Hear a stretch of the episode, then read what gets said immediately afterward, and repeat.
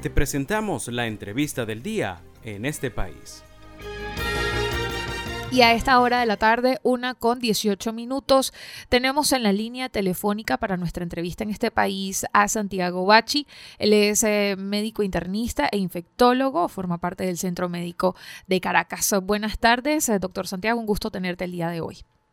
Ah, el gusto es mío, buenas tardes. Sí, muy bien, buenas tardes. El día de hoy pues eh, lo tenemos como invitado porque quisiéramos conversar sobre la salmonelosis eh, debido pues a un presunto brote que surgió en el estado Aragua. Para comenzar, doctor, ¿qué es la salmonelosis y cuáles son sus síntomas?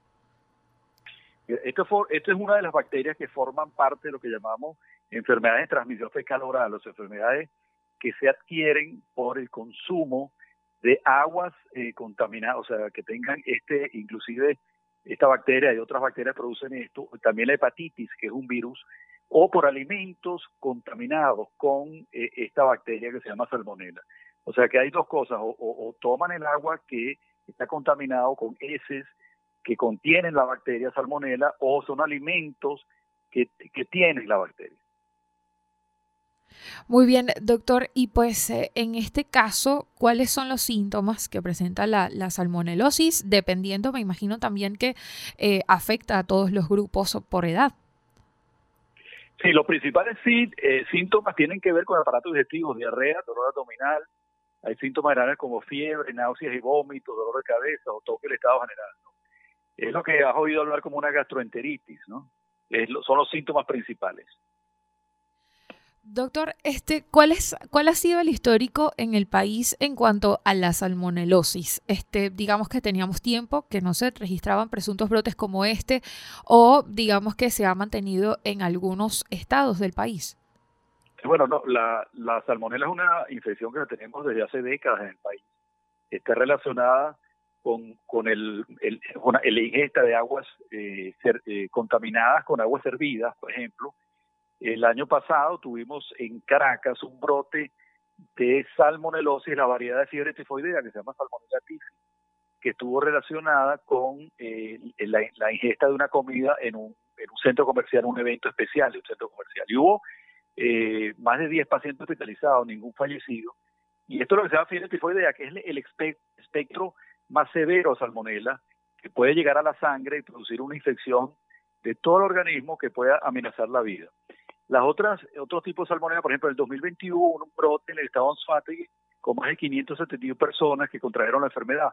O sea que esta enfermedad no es nueva y está relacionado, repito, con el, el uso que se le dé a la ingesta de aguas y, o alimentos contaminados.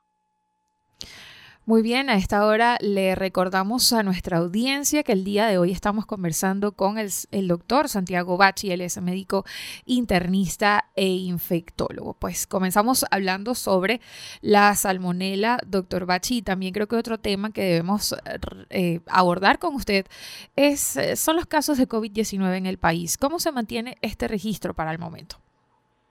El COVID-19 se sigue reportando casos, pero de baja intensidad. Eh, para todos los médicos que vemos esta enfermedad, vemos que tanto en hospitales públicos y privados, la presencia de, personas hospitalizadas con diagnóstico de coronavirus son muy escasas. Esto significa que está a un nivel muy bajo. Esto no significa que se acabó la pandemia o, o que ha dejado de ser una amenaza para aquellas poblaciones de que tienen de, de mayor edad, de mayor de 65 años, o que tienen un problema de salud que los hace vulnerables. Con esto te quiero decir que todavía hay posibilidad de que una, una persona se enferme de COVID y fallezca de COVID en Venezuela. Doctor, ¿cómo está Venezuela con respecto a otros países? ¿Hay algún estimado, este, digamos, de por cuánto tiempo se pueda mantener el COVID-19 y además las medidas de prevención para tal? Sí, no, no, no sabemos exactamente cuándo. Hay una gran controversia. La OMS se reunió hace 15 días, a ver si declaraba el fin de la pandemia en el mundo.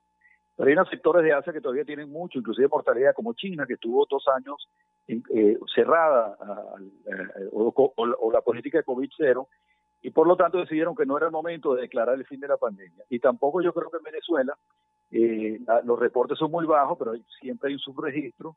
Recuerda que mucha gente se hace las pruebas rápidas en la casa y no son contabilizadas. Pero en este momento no tenemos los brotes que estuvimos acostumbrados los últimos tres años, de, muchas personas eh, enfermas en, la comunidad, ni tampoco hospitalización. Esto no significa que las personas que están vulnerables deben dejar de vacunarse, todo lo contrario. Deben por lo menos tener dos refuerzos a su esquema de vacunación general y, tratar de luchar contra esas campañas de desinformación de las antivacunas, diciendo que las vacunas tienen efectos secundarios que son superiores a los beneficios que da de la vacunación. Y esto está probado en todos los países que la vacunación ha reducido o alejado a los pacientes del hospital y ha disminuido la mortalidad en la mayoría de los, de los países que se han medido estas variables. Doctor, ya para finalizar precisamente sobre la vacunación y pues de acuerdo con su, con su ejercicio profesional, ¿los venezolanos se siguen vacunando en el país contra la COVID-19? Sí, ha bajado, ha bajado eh, primero el interés por vacunarse y también eh, la campaña de vacunación, ¿no? Eh, tanto que ya el COVID para muchos, y tú lo has visto, en, muchos sitios públicos no, no, no existe porque nadie utiliza tapabocas, etcétera. Y la recomendación de nosotros es que aquellas personas, repito, que están en la franja de, riesgo, ya sea por edad o, por enfermedades coexistentes, deberían en, sitios muy cerrados, en aeropuertos, etcétera, seguir utilizando la mascarilla, porque, eh, como te dije al principio, esto no se ha ido del todo y todavía constituye una amenaza a una infección severa.